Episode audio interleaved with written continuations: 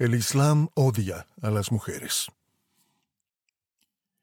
Nunca he visto a nadie más deficiente en inteligencia y devoción que ustedes las mujeres.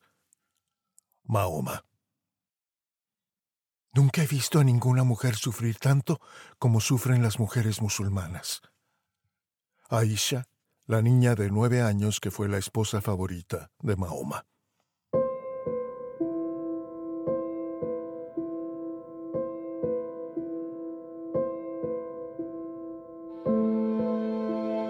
El paraíso es solo para hombres y el infierno está lleno de mujeres. Esta es la desconcertante concepción islámica de las diferencias ontológicas entre el hombre y la mujer.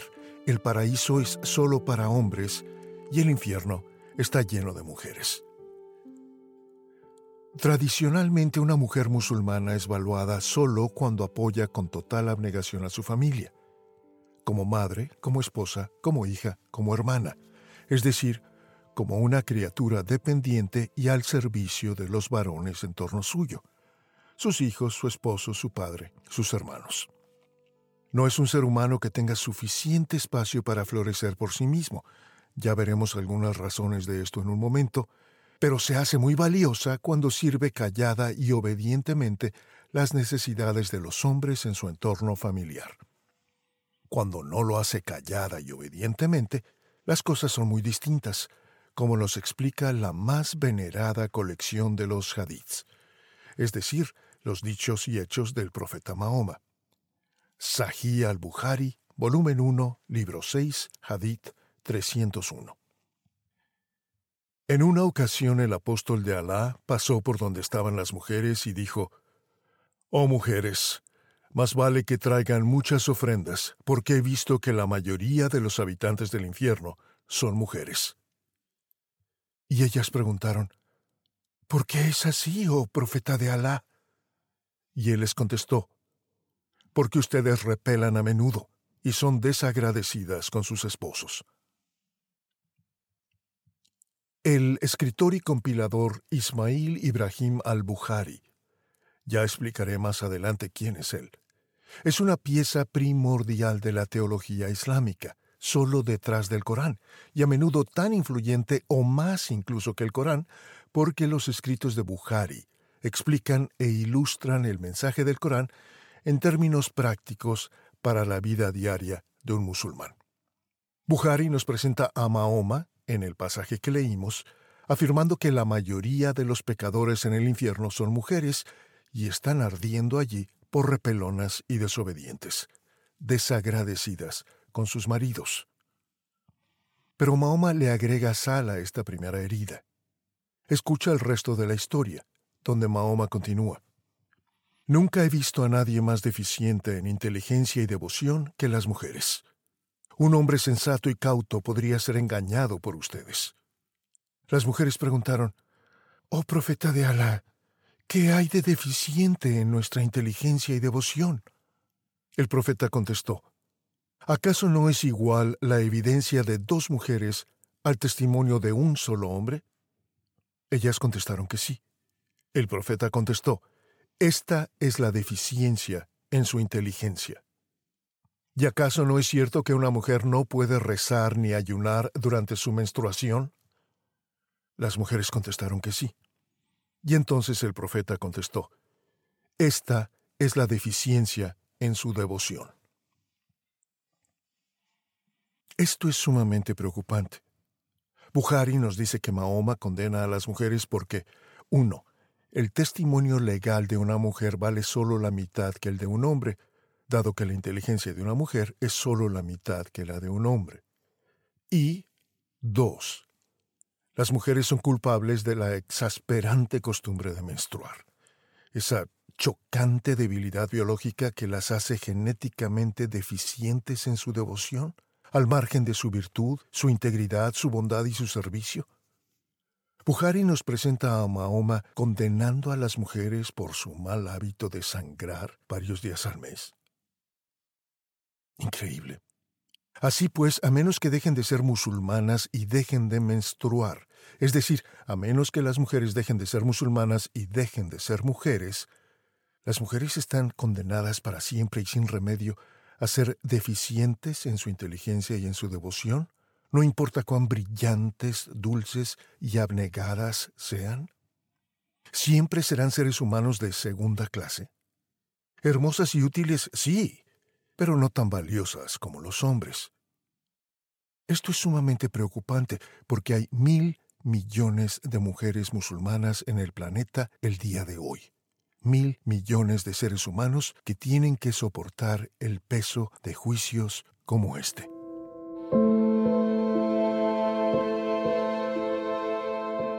Permíteme hacer una obligada pausa para explicar qué cosas son los hadiths, historias a menudo tan desconcertantes como esta que te acabo de leer.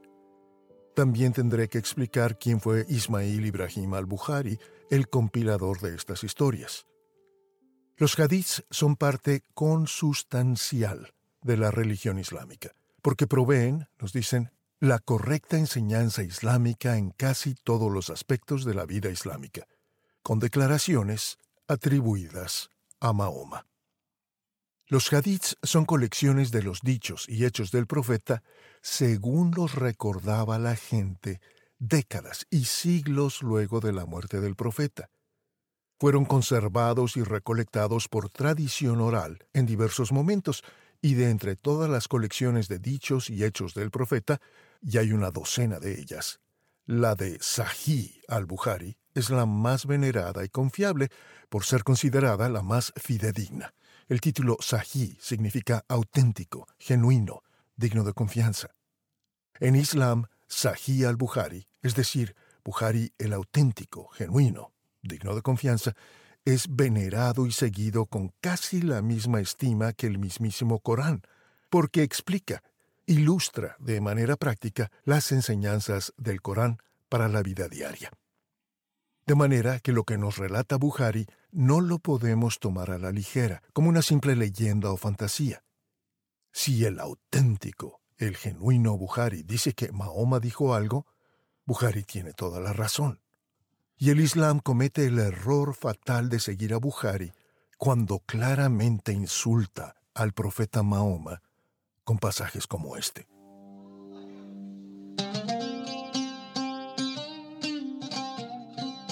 Y permíteme otra pausa para aclarar quién era Ismail Ibrahim al-Bukhari y cuál ha sido su lamentable contribución a la historia del Islam por más de mil años ya. Viajando por el califato de los Abásidas en el siglo IX, a lo largo de 16 años, Bukhari recogió, según la narrativa oficial islámica, más de 600.000 dichos y anécdotas de la vida del profeta Mahoma que la gente había recibido por tradición oral más de medio millón de historias y leyendas que les habían referido sus abuelos, imanes o vecinos. Y esto ocurre hacia el año 846, es decir, más de 200 años después de la muerte del profeta, ocurrida en el año 632. Es casi imposible imaginar hoy lo que esto implica, pero supón que apenas hoy, en la segunda década del siglo XXI, estuviéramos por fin ocupándonos de recoger los dichos y anécdotas de Simón Bolívar, o Francisco de Goya, o Ludwig van Beethoven, que vivieron hace 200 años. Y todo lo que tenemos a mano para reconstruir las vidas y hechos de ellos son las anécdotas y los recuerdos de la gente que escuchó algo de sus padres y sus abuelos, que a su vez lo escucharon de sus padres y sus abuelos, que a su vez lo escucharon de sus padres y sus abuelos, que a su vez lo escucharon de sus padres y sus abuelos por ocho o diez generaciones hacia atrás, luego de muertos ya Bolívar o Goya o Beethoven. ¿Qué tan confiable y auténtico se te ocurre que sería lo que la gente te cuente 200 años después de lo ocurrido en otras ciudades regiones del mundo. Olvídalo. Es imposible que estas personas pudieran decirte la verdad, aun si tuvieran la mejor, la más santa intención de hacerlo.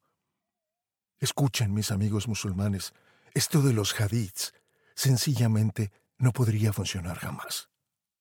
¿Alguna vez jugaste el juego del teléfono descompuesto? o Chinese Whispers, como le dicen en inglés. ¿Recuerdas que se trata de que estamos todos en un círculo y alguien le cuenta algo al oído a la persona a su lado? Y ésta a su vez se lo cuenta al oído a la siguiente persona a su lado, y así hasta que la última persona en el círculo por fin dice en voz alta qué fue lo que a ella le contaron. Y todos nos doblamos en el piso a carcajadas porque la historia que escuchó esta última persona en el círculo no tiene nada que ver con lo que contó la primera. En espacio de solo dos minutos, con todos los participantes presentes en la misma habitación, la misma noche, en el mismo momento, la historia ha sido alterada más allá de reconocimiento. Esa es la fatal ineficiencia de la tradición oral, de todo aquello que no consta por escrito, que cada uno lo contaremos a nuestro estilo individual. Incluso quienes escuchamos a la misma persona decir la misma historia, la torcemos porque olvidamos ciertos detalles, pero destacamos arbitrariamente otros. Y por eso la historia va cambiando y corrompiéndose inevitablemente a cada paso durante su transmisión. No es que haga falta mala fe para corromper la historia deliberadamente, es que los seres humanos somos incapaces de escuchar algo sin pasarlo por el filtro sucio de nuestra propia mente e ideas, e interpretarlo y corregirlo según nos parece más útil o adecuado. Al hacerlo, así tengamos la mejor de las intenciones posibles, torcemos inevitable e irremediablemente la historia original, porque cuando la contamos nosotros, ya pasó por el filtro o guillotina de nuestros gustos, prejuicios y experiencias personales. Así tengamos la mejor voluntad y la más lúcida memoria, la historia que contemos será ya una mentira. Y ese, mis amigos musulmanes, es el problema inescapable de los hadiths.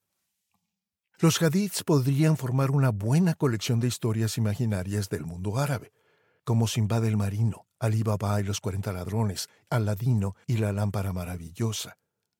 Pero, inexplicablemente, los guardianes barbados del Islam decidieron otorgarles a estas patentemente falsas y bochornosas leyendas atribuidas al profeta el estatus de ilustraciones genuinas y dignas de confianza de cómo vivir la vida musulmana. ¡Qué desgracia para todos! Fíjate que digo esto en defensa de Mahoma. Mis queridos amigos musulmanes, el Islam tiene aquí una debilidad fatal. El Islam tiene docenas de debilidades fatales, pero esta es una de las peores. ¿Cómo se atreven los piadosos musulmanes a arrogarle, a endilgarle a su profeta las mentiras y leyendas inventadas por gente muy menor, que nunca lo conoció en persona? Que nunca lo escuchó en persona, ni lo estudió con dedicación y esmero, porque no sabían ni leer ni escribir. Y aunque supieran leer, no había nada por leer todavía. Pregunto con toda sinceridad, ¿cómo pueden los musulmanes piadosos seguir repitiendo y obedeciendo historias que hacen lucir a su profeta tan mal informado y tan mezquino? Digo esto en defensa de Mahoma, ¿Cómo se atreven los musulmanes a retratar a su profeta dictaminando, por ejemplo, sobre las virtudes medicinales de las alas de las moscas? Las moscas traen la enfermedad en un ala, pero la curación de esta enfermedad en la otra. Entonces, si las tragamos enteras, ¿no pasa nada? ¿Cómo pueden citar al profeta Mahoma hablando de los beneficios de beber la orina de los camellos para la salud? Hay videos en YouTube de personas que están haciendo esto, creyendo que siguen una enseñanza del profeta. Y aún más alarmantemente, ¿cómo pueden los piadosos musulmanes presentarnos al profeta Mahoma dictando sobre la manera correcta de azotar o latiguear a nuestras esposas? Ya hablaremos de esto. Desacatos así de grandes le son atribuidos a Mahoma por Bukhari, y las otras colecciones de hadiths, porque son una docena. No lo digo yo y me atrevo a pensar que tampoco lo diría Mahoma, pero sí que lo dice Buhari y por lo tanto lo repite el Islam. Las mujeres son la enorme mayoría de los habitantes del infierno y son genéticamente deficientes en su inteligencia y devoción porque Alá hizo a los hombres mejores que a las mujeres. ¿Cómo puede el Islam denigrar a las mujeres tanto así?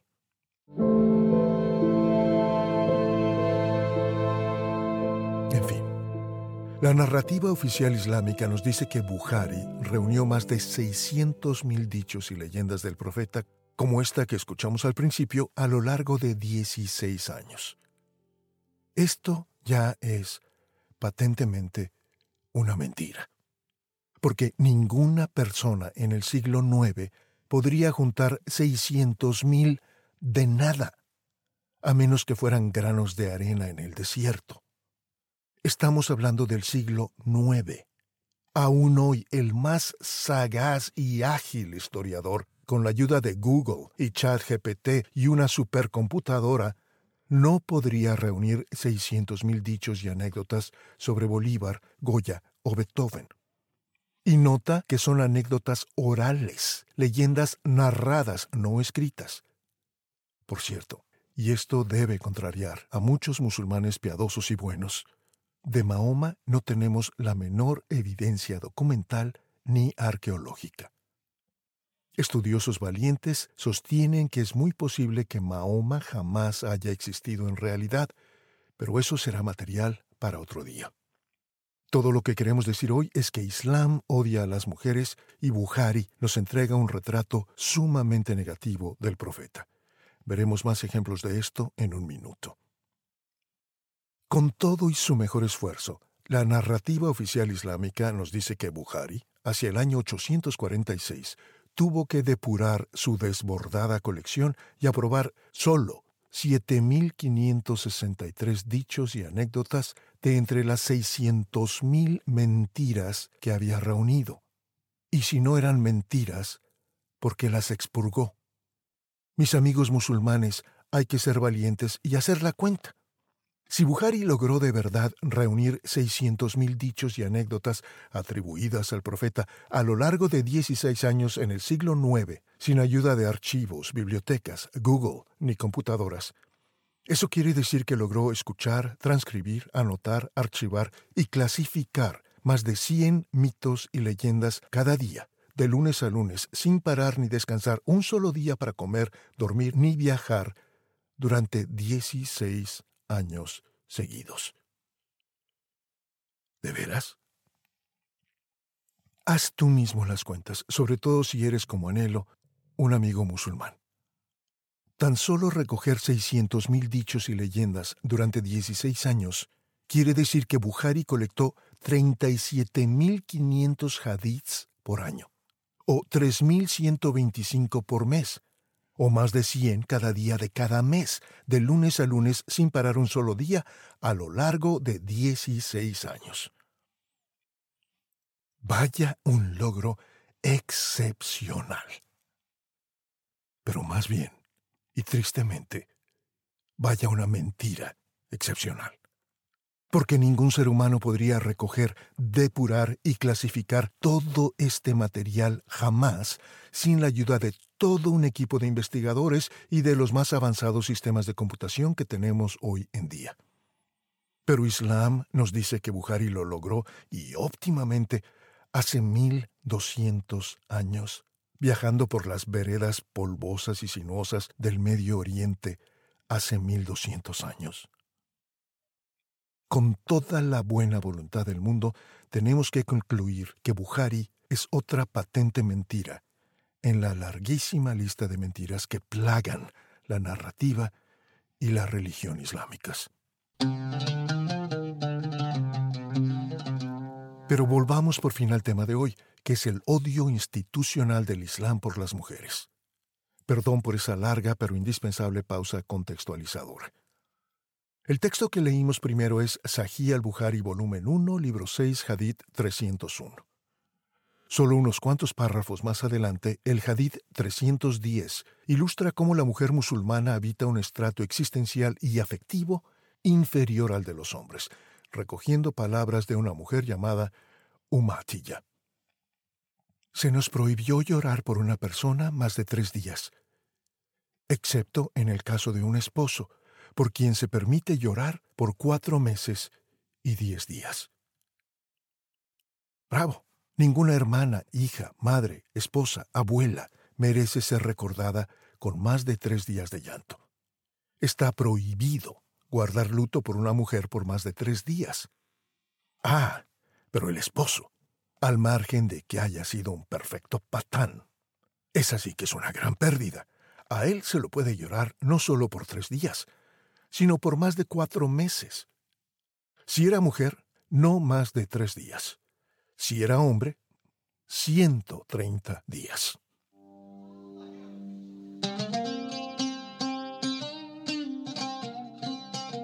Sigamos con el fidedigno, el genuino Buhari. Esto es lo que nos refiere Buhari, volumen 1, libro 6, hadiths 301 y 310. En el volumen 7, libro 62, hadith 132. Y sí, Qué complicado es esto de estudiar la teología y la historia del Islam, pero te dejo todas las referencias en las notas para que vayas y te tortures tú solito, tú solita. Hallamos este edicto. El profeta dijo, Ninguno de ustedes debe azotar a su esposa como azota a una esclava, y luego tener relaciones sexuales con ella esa misma noche. Una vez más, el confiable y genuino Buhari haciendo lucir sumamente mal al profeta de Alá. Ninguno de ustedes debe azotar a su esposa como azota a una esclava y luego tener relaciones sexuales con ella esa misma noche. No importa cómo lo leas, suena espantoso, ¿no crees? Pregúntate, ¿Qué profeta o avatar de qué religión que tú conozcas, imagines o practiques, se atrevería jamás a hablar siquiera de cómo azotar correctamente a tu esposa? Ninguno. Imaginas a Moisés, Confucio, Lao Tse, Cristo, Buda, Zoroastro, Krishna, Guru Nanak, Bahá'u'lláh, José Smith, Carlos Marx o incluso Carlos Darwin, tolerando que este pensamiento les cruzara siquiera por la mente, y luego enseñando esto como una lección a sus discípulos. Pero según el confiable Buhari, Mahoma, el profeta de Alá, no solo lo pensó, sino que hasta dictaminó en cruel detalle sobre este repulsivo tema de cómo azotar correctamente a las esposas. Y a las esclavas, por supuesto, porque según los hadiths y el Sirat, que es la biografía oficial del profeta, Mahoma tuvo cientos de ellas. Esto es muy alarmante. Si el profeta se hubiese detenido luego que Buhari lo hace decir, ninguno de ustedes debe azotar a su esposa, estaríamos todos muy contentos y sintiéndonos muy civilizados. Por supuesto que nadie debe jamás azotar a nadie, mucho menos a su esposa. Pero según Buhari, el Sahí, el fidedigno, Mahoma no se detiene allí, sino que continúa. Ninguno de ustedes debe azotar a su esposa como azota a una esclava. Es decir, que lejos de prohibir que se azote a la esposa, ni qué decir de la pobre esclava, solo prohíbe que se azote a la esposa como a una esclava. ¡Ay, Gabriel, ya párale! Le paro. Por supuesto que los musulmanes educados y sensibles no van a azotar jamás a sus esposas. Son más inteligentes que eso. No imagino a Barack Obama azotando a Michelle Obama, por ejemplo. ¿Tú sí? Pero te imaginas a los yihadis de Al-Qaeda, Boko Haram, del ejército islámico, por ejemplo, o a tantísimos esposos abusivos a lo largo y ancho del mundo islámico en el largo transcurso de los últimos catorce siglos. ¿Cuántos de ellos están aún hoy azotando en este mismo momento a sus esposas e hijas con la total y explícita anuencia del profeta, según afirma Buhari? Es escalofriante que el hadith de Buhari te da espacio y licencia para interpretar a tu torcido gusto las palabras que le endilga a Mahoma. Si a tu esclava la azotas treinta veces, a tu esposa puedes azotarla veintinueve o treinta y un veces. y ya libraste el mandamiento y eres un virtuoso esposo musulmán. O también podrías usar un látigo distinto. ¿Qué te parece utilizar el negro para tu esclava y guardar el azul para tu esposa, quizás? Mientras que no azotes a la esposa como azotas a una esclava, ya cumpliste. Ganas puntos. Baraka. Pero más cruel aún que los azotes de ese día es la razón por la cual no es aconsejable azotar tan duro a la esposa. No porque la ames, no porque le debas ningún respeto ni gratitud que te pasa, sino porque esa noche te quieres acostar con ella. Quieres que esa noche tu esposa esté disponible y presentable para satisfacer tus apetitos y no convaleciendo en algún hospital. Y si estabas tan iracundo que la azotaste como a una esclava, y aquí no hay límite alguno de azotes porque la esclava es solo un objeto de tu propiedad y puedes hacer con ella como te plazca. Entonces, nomás no te acuestes con ella esa misma noche sacrifícate del placer de su cuerpo esa noche y ya libraste tu conciencia de buen esposo musulmán. Hombre, con razón Andrew Tate, Alpha Tate, tigre alfa, se convirtió al Islam. Estaba hecho para él. Andrew Tate no puede creer su buena suerte. Ahora tiene la sanción divina para ser el más macho entre los machos del planeta. Cuando conoces textos como estos, en que se basan la teología y la práctica diaria islámicas, ¿no te encantan el Islam y el auténtico, fidedigno Sahih al-Bukhari? ¿Cómo no esperar que todas las mujeres del mundo vean la luz y corran para abrazar el Islam, la religión perfecta para toda la humanidad, como proclama el Corán, capítulo 5, versículo 3? Textos crueles y despiadados como estos dejan claro que la esposa no es más que un mueble más o menos útil. No patees demasiado duro a tu silla, porque esta noche te vas a sentar a cenar en ella y quieres que todavía te sirva. No te alarma que no se cuestiona que la esposa es azotable, ni se pregunta por qué motivos un esposo querría o tendría nunca siquiera el derecho a azotarla como a una esclava. Todo lo que se recomienda es que no se la azote tanto que deje de servirte. Porque aún azotada y sangrante, tu esposa sigue teniendo la misión divina de amarte y satisfacer tus torvos apetitos. Esa misma noche, luego que la azotaste hasta la sumisión.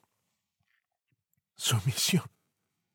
Precisamente el significado de la palabra Islam.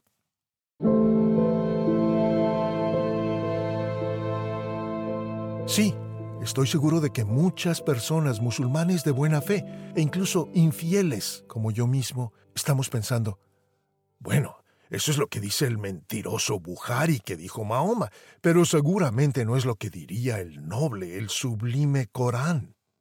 Ese fue mi propio camino para investigar este tema.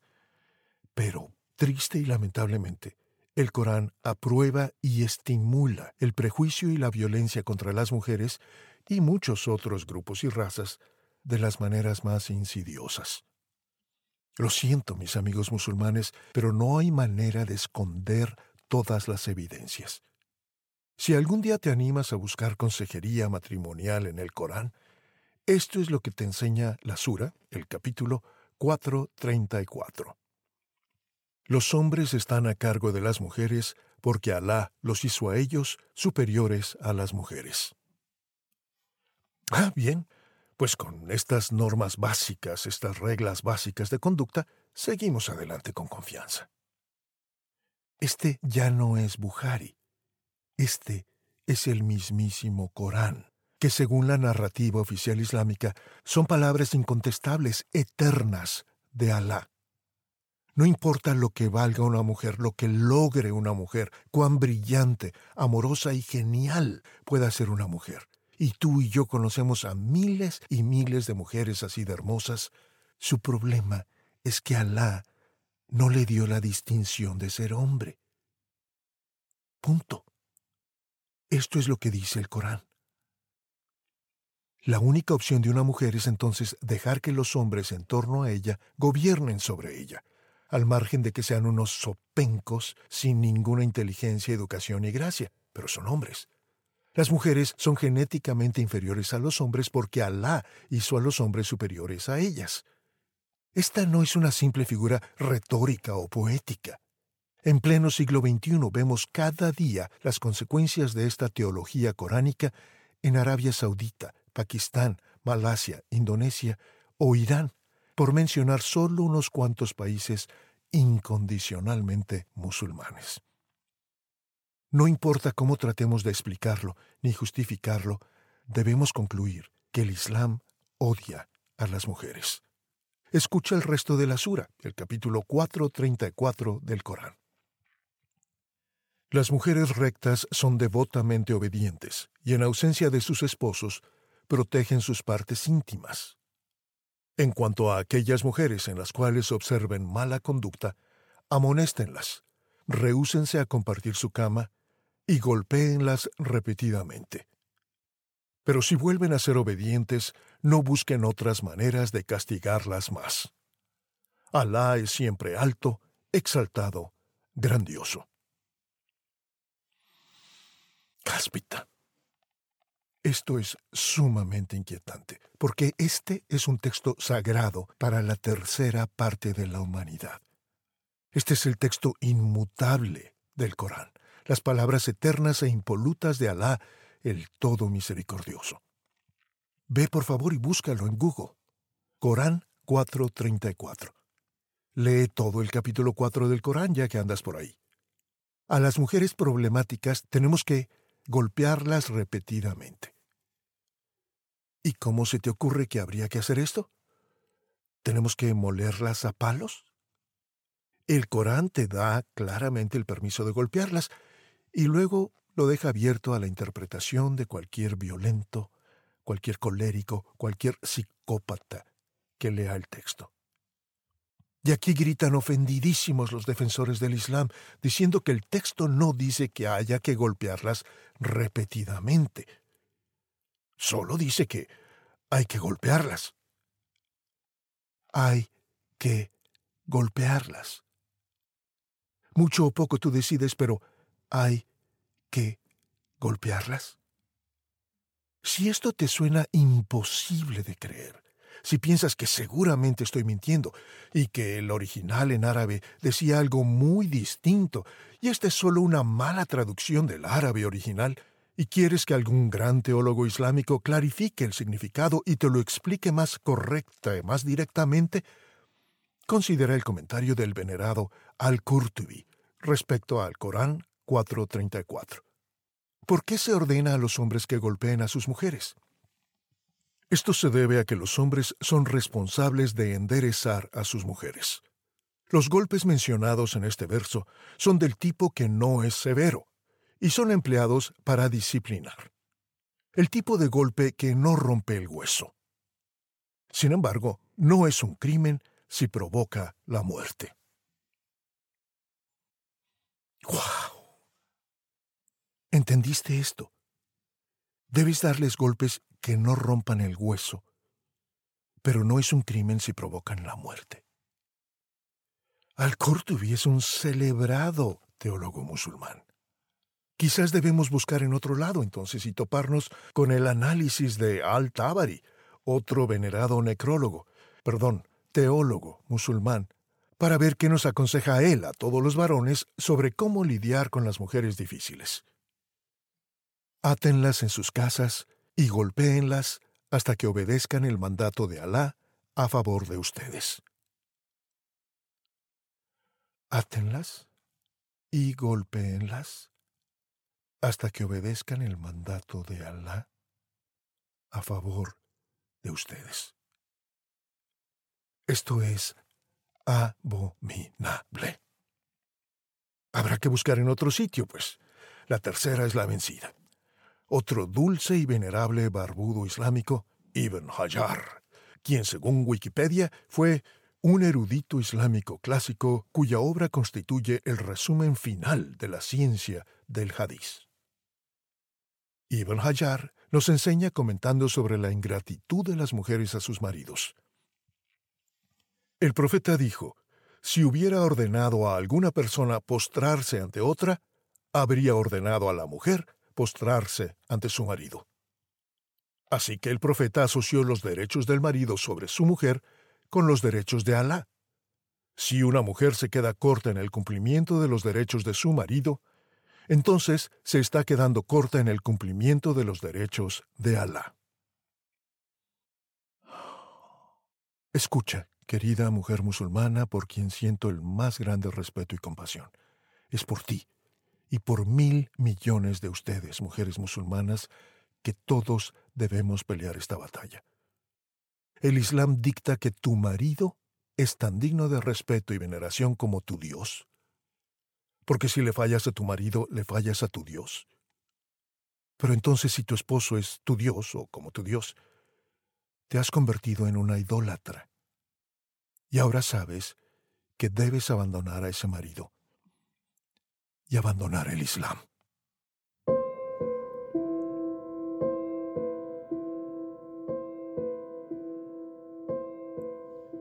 ¿Quieres más evidencias de la misoginia, la sumisión de la mujer en el Corán?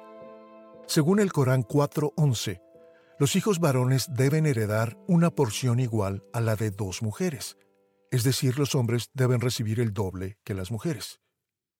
El Corán 4.12 instruye que cuando una esposa muere, el esposo debe recibir la mitad de todo lo que ella haya dejado. Pero si el esposo muere, ella solo puede recibir una cuarta parte, la mitad de la mitad de lo que él haya dejado.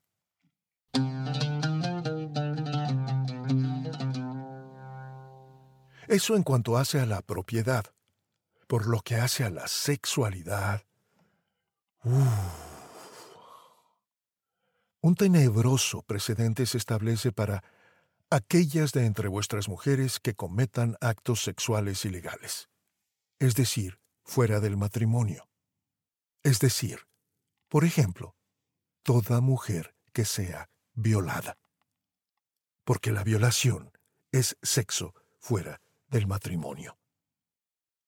El Islam denigra tanto a las mujeres que según la ley Sharia, la ley que rige toda disputa y conducta del pueblo musulmán, una mujer violada, si es suficientemente valiente como para quejarse de haber sido violada, tiene que reunir a cuatro testigos varones que testifiquen en su apoyo.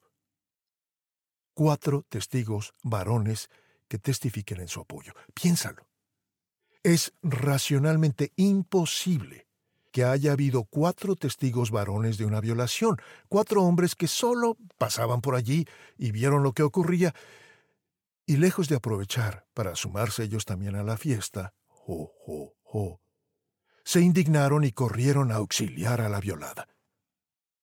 ¿Cuántas mujeres violadas en cualquier punto del planeta lograrían nunca reunir a este selecto grupo de cuatro testigos varones adultos dispuestos a apoyarlas? Mm.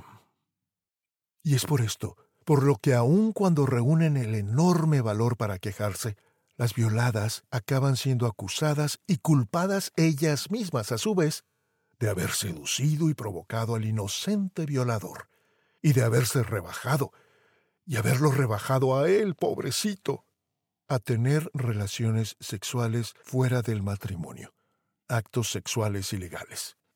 Y la violación es, por definición, una relación sexual fuera del matrimonio en el tenebroso ámbito de la ley Sharia, que es la ley más alta para todo musulmán y que rige por encima de todas las leyes de cualquier país donde un musulmán viva. Un musulmán que vive en los Estados Unidos debe obedecer primero la ley Sharia y luego, si todavía hay espacio y hace falta, las leyes de los Estados Unidos, que generosamente le dio refugio. Un musulmán que viva en Francia, Alemania o Suecia, por ejemplo, debe obedecer primero la ley Sharia y luego si todavía hay espacio y hace falta, las leyes de Francia, Alemania o Suecia, que generosamente lo acogieron. Según la ley Sharia, la violación es siempre culpa de la mujer violada, a menos que la pobre violada, luego de haber sido violada, se levante, se arme de valor y vaya y encuentre a cuatro hombres que testifiquen a su favor.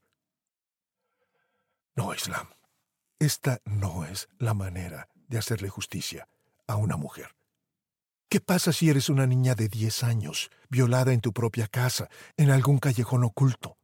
¿Dónde jamás vas a encontrar a cuatro varones adultos que hayan sido testigos y además estén dispuestos a testificar a tu favor, en lugar de violarte ellos también? Porque ya que te rebajaste tú solita con tu conducta sexual escandalosa, bueno, pues ya qué diferencia hace, la verdad. Esta es una perfecta ilustración de la negrura machista de la ley Sharia. Y todo musulmán honesto debe sentirse sumamente avergonzado. ¿Cuál crees tú que es el destino de estas mujeres, así sean tan a menudo niñas y niños, víctimas desesperadas de años de persistente violación a manos de sus propios padres, padrastros, hermanos, parientes, vecinos, profesores? El noble Corán 4.15 instruye confínenlas en casa hasta que les sobrevenga la muerte. Es decir, encierren a las violadas en algún calabozo hasta que mueran de hambre. Pregunto, ¿cómo te suena a ti eso de confínenlas en casa hasta que les sobrevenga la muerte? Y aquí una vez más los defensores del Corán gritan ofendidísimos de que me atreva a citar este verso que copié de las páginas del Corán porque este verso fue abrogado o corregido o puesto al día. En el Islam, Alá abroga, es decir, corrige sus propios versos docenas de veces, por lo general para hacer las cosas más duras todavía. Por eso es por lo que el Corán, capítulo 24, verso 2, nos ofrece la versión corregida y mejorada de lo que dice el Corán capítulo 4, verso 15 que acabamos de leer. El Corán 4.15 dice que debes encerrar a esta podrida mujer hasta que muera de vejez o de hambre. Tú decides. El Corán 24.2 te ofrece una mejor y más misericordiosa alternativa. Si una mujer es culpable de adulterio, hay que apedrearla públicamente hasta que muera. Y si una mujer es culpable de fornicación, y toda mujer violada es culpable de fornicación, sexo fuera del matrimonio, como ya vimos. Ah, bueno, pues entonces tan solo hay que administrarle cien latigazos. Gracias, Alá, el todo misericordioso.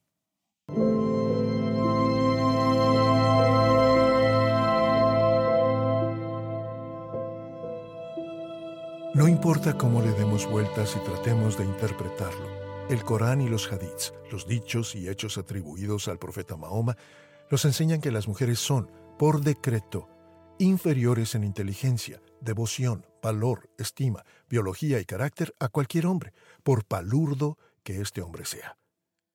Y para untarle más sal a las heridas de la mujer, la ley sharia islámica y el Corán le dan a este palurdo violento el derecho de enderezarla a golpes y palizas a su gusto. Este ha sido el caso desde los primeros días del Islam sobre la tierra, cuando el profeta aún caminaba entre nosotros. Buhari 772-715 nos cuenta que un día una mujer golpeada llegó a buscar ayuda de la pequeña Aisha. Aisha es la niña que a los nueve años se convirtió en la esposa favorita de Mahoma. Aisha era apenas una niña, pero ya habría visto muchas violencias como su plegaria a su esposo el profeta de Jaber. Nunca he visto a ninguna mujer sufrir tanto como sufren las mujeres musulmanas. Esta es la experiencia de una niña de solo nueve años, que está tratando gentilmente de interceder por esa mujer herida que vino desesperada a buscar su ayuda. Y luego la pequeña Aisha le muestra al profeta los oscuros moretones, la evidencia de los muchos golpes que esta pobre víctima había sufrido. Mira, su piel está más verde que su manto. Todo esto es triste más allá de las palabras. Porque mil millones de mujeres están viviendo aún bajo el peso sofocante de leyes y costumbres como estas que hemos examinado hoy y muchas más. Qué triste que las feministas occidentales nunca mencionan a estos mil millones de mujeres.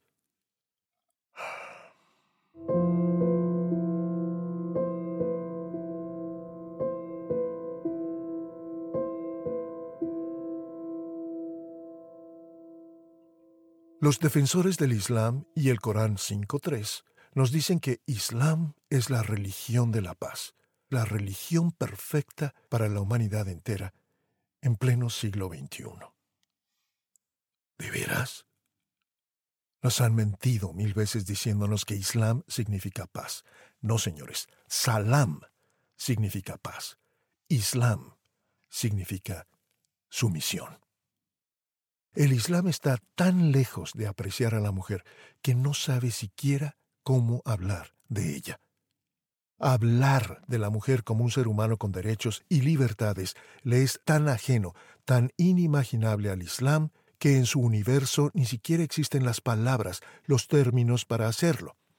Como nos dice la admirable Ayan Hirsi Ali, una preciosa mujer somalí que huyó de un matrimonio arreglado, y cuando sabemos todo el poder que cualquier esposo puede ejercer sobre su esposa con la bendición del Islam, ya puedes imaginarte cuán apetecible debe ser que te casen sin consulta y por la fuerza con cualquier extraño para ser su esclava por el resto de tus días. Te dejo enlaces en las notas. Ayan Hirsi Ali explica. Dado que la fundación misma de la ley Sharia reposa en los dictados del Corán y los hadiths, no existe un vocabulario en Islam que pueda usarse para emancipar a las mujeres. Todas las palabras para hablar de derechos de la mujer y las libertades básicas de la mujer son invariablemente occidentales. Si luchas por acceso a la educación, o el derecho a votar, o el derecho a manejar, o el derecho a no ser golpeada o apedreada, el vocabulario que tienes que usar para presentar tus argumentos es occidental porque los textos islámicos y el idioma árabe simplemente no tienen las palabras para expresar este tipo de derechos y oportunidades. Ayan Hirsi Ali, por favor busca su heroica historia en Internet, te dejo enlaces, tiene que vivir desde hace años bajo protección policíaca las 24 horas del día, amenazada de muerte por decir cosas como estas, que ofenden la delicada sensibilidad de los coléricos líderes de la religión de la paz. Y todo esto es tan solo el principio. El desprecio del Islam por las mujeres es tan artero e implacable que no solo las humilla y sofoca en este mundo, sino que también las humilla y sofoca en el más allá. ¿Cómo? Ya me atreví a decirte al principio que según el Islam, el paraíso es solo para hombres y el infierno está lleno de mujeres. ¿No me crees? No importa todavía.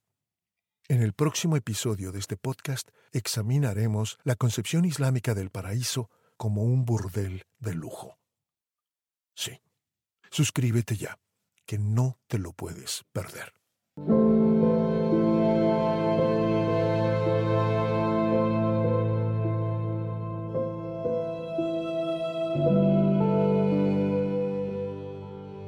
Gracias por escuchar. Mi nombre es Gabriel Porras y soy filósofo, periodista, editor, productor y artista de voz. Visítame en gabrielvoice.com y murmullosradiantes.com para conocer más de mi trabajo.